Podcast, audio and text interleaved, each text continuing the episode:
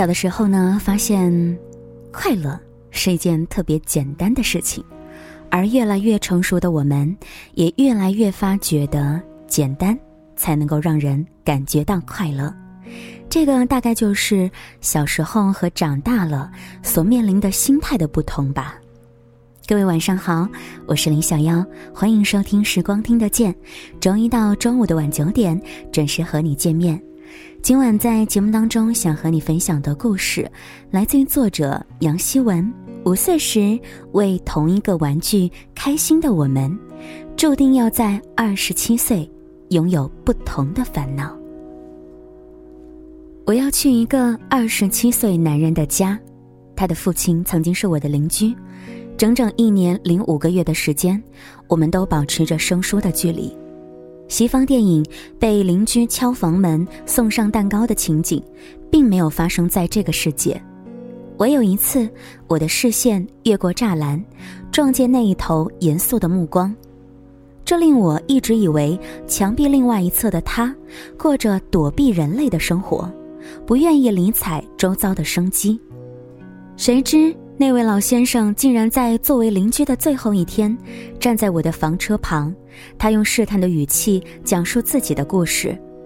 他做过这个地区的牧师，做过某公司的 IT 精英。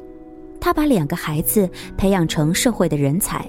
最后，他突然说起了一个生了病的儿子，正住在自己闲置的一套房子里。他竟如孩子般的局促，说：“你要买房吗？”我昏昏欲睡的心思瞬间就清醒了。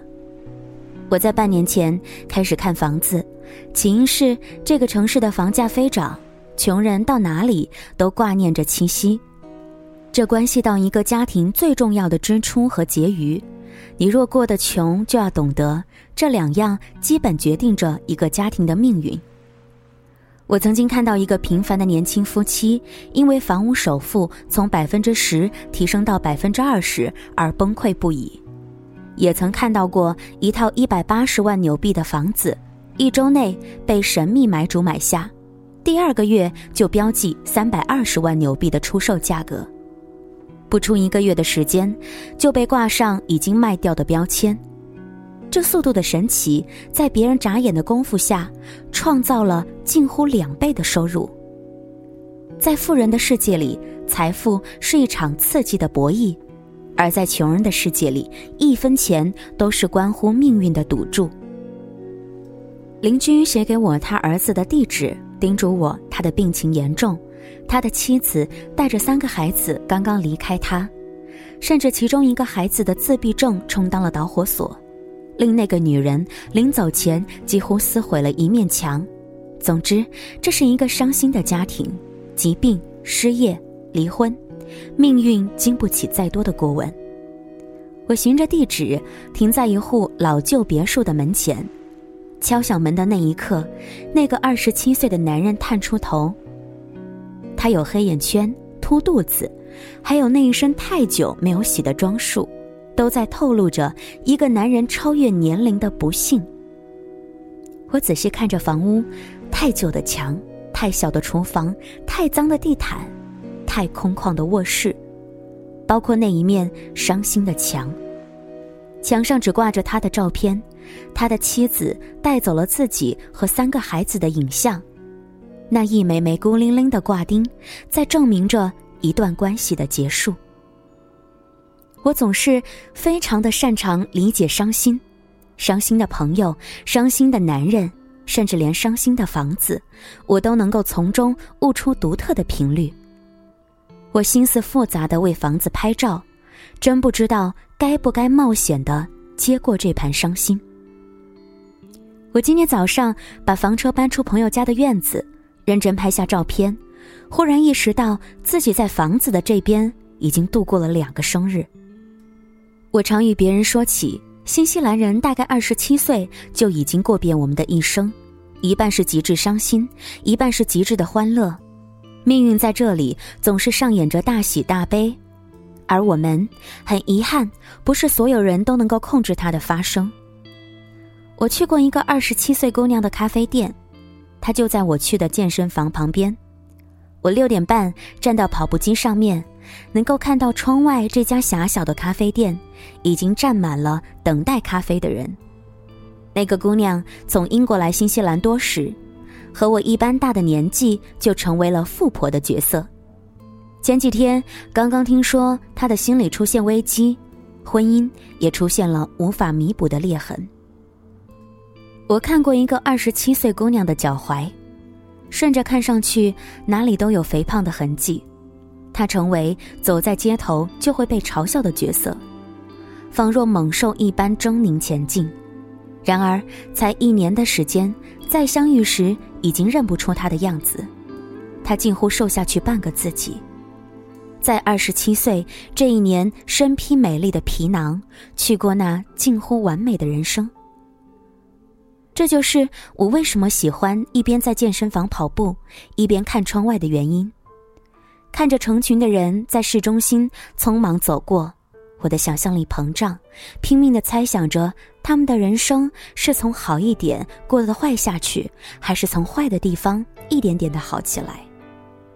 这就是一个二十七岁的我，说难听点，咸吃萝卜瞎操心；说好听一点，那就是在别人的二十七岁里不断重温着自己的信念。谢谢你的收听和关注。本期的故事分享来自于作者杨希文，网上人称老杨，常驻新西兰。喜欢他的文字，可以关注他的微信公众号。请尊重一个姑娘的努力。你的二十七岁又是什么样子呢？或者说，此刻的你正站在这个交叉口，回忆了小时候的自己，在回顾未来的坚定。节目之外，欢迎大家关注。小妖的个人微信公众平台，直接的搜索“时光听得见”或者拼音输入“时光听得见”加数字一，找到我，跟我分享属于你的故事吧。祝你晚安，下期再会。